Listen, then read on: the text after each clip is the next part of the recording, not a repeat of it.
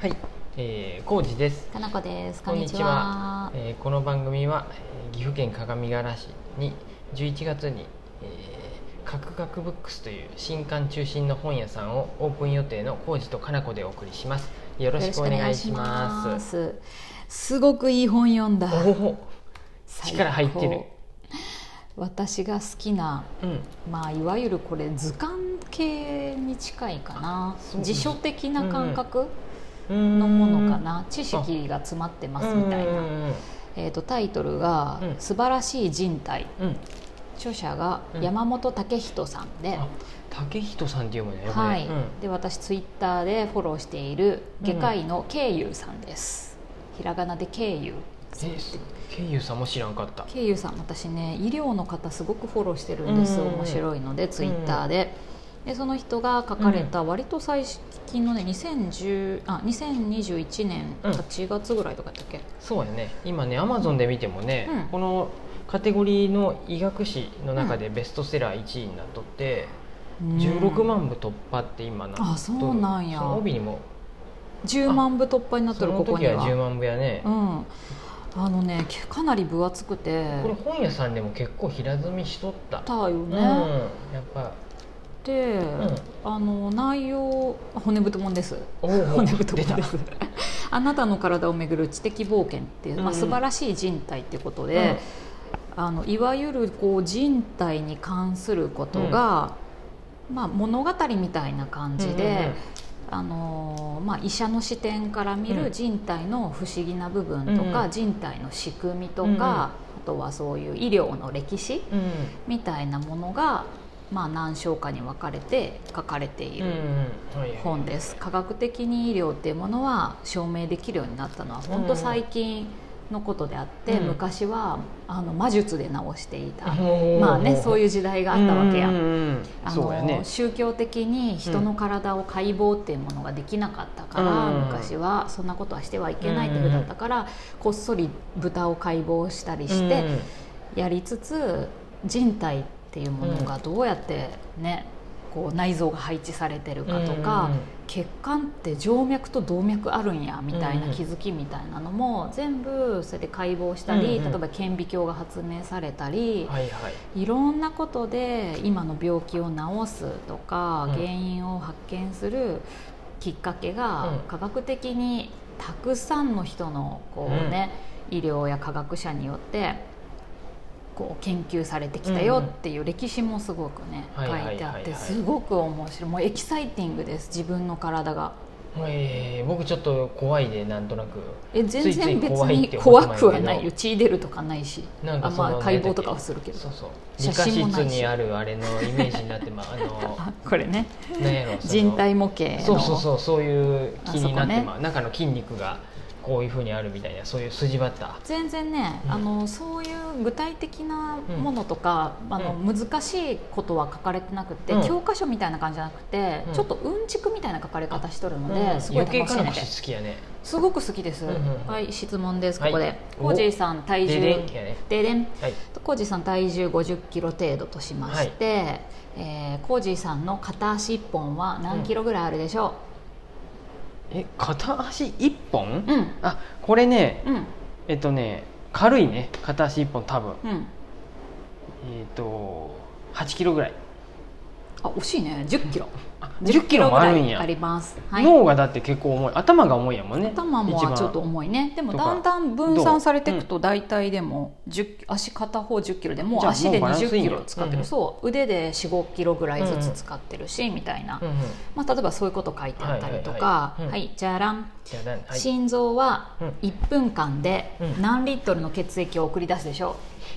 体に何リットル1分間1で分間、うんああじゃあペットボトル大きいペットボトルが2リッターよね、うんあれぐらいや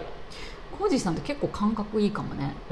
お5リットルですでもおでかいでか5いっていリうッかトルたくさんや1ね、分間に5リットルを送り出しとるんやで、うん、そこでさらにおい質問です、あそれねもうやっぱ太い動脈切ったらあかん ね5リッターも出しとったらドバドバや1分間に5リッター出しとるからね、んもうちょっはといでもその話聞くだけでもう血の話はやめてほしいいやちょっともうちょっとおい,、おい質問していい、うんじゃあ成人のコージさんの体の中に血液は何リットル入ってるでしょう、もうね僕ね血って思うだけで苦手なんやって、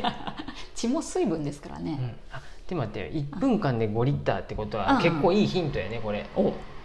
そんだけ循環うんしとるんやろねう、ん、えっ、 5とリッねトル送り出してます、うんうんそしてえー全じゃあ体の何血液回量、で巡っとるかよねそうですこれははいじゃあ、うんちょっと待ってようん1リッターで1キロってことまあそうやそもそねも大体そうやね、って5こリとッはトルで5キロよ、うん血液これ血液で5キロもあんの、ままあず最低限5キロあるよね、うん5リットル送り何周してあんでのも分からんねかいうんもうと回めちゃ転くちゃすごいよ早かったらそうそううん1リットルめっちゃ回してるかもしれんし、えっ、 とでも結構な勢いで回っとるねこれうん、 4倍にしよう20機ねうん20リットルそんなにもないな20リットルにしておこうか20リットル4倍うん正解はうん5リットルです、あそういうことねもう一周しとるそんうやね一気に1分でまあそんぐらいか全部循環してるんで体の4倍は中の多血すぎ液、るね血液の量が、まあ、多すぎるね、うんそうやねそういうことやね、うん、そうやね筋肉とかうん骨とかもいろいろある中うんで、でも5リットルが1分間で全部巡回しとるってすごくない、うんまあ、そういうの静とか脈ねあ動脈切ったらあかん本当にそう気をつそけうよそううそれは気をつけた事し故したくないでれん、うん呼吸は1分間で何回ぐらいしてますかコージーさんは、えっとねこれはねうんえっとうんいやでうん、平野でさ30回ぐらいやはい正解は12回から20回30回はちょっと多めですね多焦ってる時ですね 一生で8億回ぐらいするということで、それがね確かねうん、猫とかもそうなんよね、うんどとういうこ年心臓のバクバクの回数が大体もう決まっとるんやろねああそうやねうんうんうんででなんやろなんかそんなようなことを読んだような気がする、うんうんうんうだんからね猫うちの今猫ちゃんベル君がテーブルの上におるんやけどできればね、うんあんまりびっくりさせたらいかんねんだからあそういうことかそう心臓のバクバクうがん回数一が生ものう回数がほぼ決まっとるもんでで、あんまりそういう緊張とかさせてお客さんが来 て「ベルちゃんさすごいぜいぜい言うて さそうそうやねなんていうのよね鼻 のシャー頭ッつって舐めてさなんかもう怖い怖いって尻尾下げてまうけど、なるよねああうんいうのはよろしくないうん平穏が一番気を気をつけますそうやねう、んまあ、そんな感じでね、ううんんちく的なものも、はい、いろいろあったりとうんうんうかんしながら、もう多分ね人体のこの骨、うんいろんな部位うんか、まあ、脳から、うまあ、つま先までうんうんうんにそうやってうんちく的な感覚も含めてうん書いてあるのと、うんあと歴史が結構全部網羅されとるうーんその魔術解体新書とかのことかな解体新書の頃とか、まあ、解体新書やったっけそうあのー、何やったっけ杉田うん、なんとかさんじゃなかあっあ杉田玄白さんたじゃなかったとかや解った体っ新書とか、解体そうやったっけまあ、そもそも、うんオランダとかよね蘭蘭蘭学やったっけいどまあっからやったか忘れたあけっちの方どが進んどったよね、あえーとそうですヨーロッパの方ヨーロッパがね、西洋医学が進んどってそうです西洋医学が進んでたのでそっちの方でからそういう解剖っていうものうんうがんうん始まって、うんあ内臓ってこういう配置しとるんやとか、うんうん血液ってあれなんか出てって戻ってくるぞ、うんうんうんうんみたいなこととか気づいたり、ね動脈と静脈なんか動き違うなとか、で昔はやっぱ昔その頃の、何百年も前のうん死因の一番の原因は何だと思いますか、どどんぐらい前昔は三何百年とか前あ何百年前、うんうんまあ、千年前とかでもいいけど昔はだって撲殺やろ殺し合いしとったで そういう昔 かそううんとごめん病気に関するもの、病気うん、病気がんじゃないってことやね昔やけ現昔は在もっはとがんが一番の原う因んけでそれはまあわかると思うけどうんあ高齢わか化ったしてっとるでちょっと前がんがは餓死やねああそれでもないうんちょっと違もううそれよりも病っと気っ現ていう代視点そうあだ病と気あじゃあ風邪 か肺炎違うあごめんうんうんとねそういうのも風邪とかも含めてうん細菌性の分か細った分かった菌とか分ウかイった分ルかスっとたかうのんあだからあごめん感染症うん答えは感染うんそう症うんですうんあ分か今っのたコもうコロナみたいなそういう感染症そかうなそうそう感染症なんでかっていうと、うん顕微鏡がないからうん目に見えないものっていうのは存在を知られてなかったの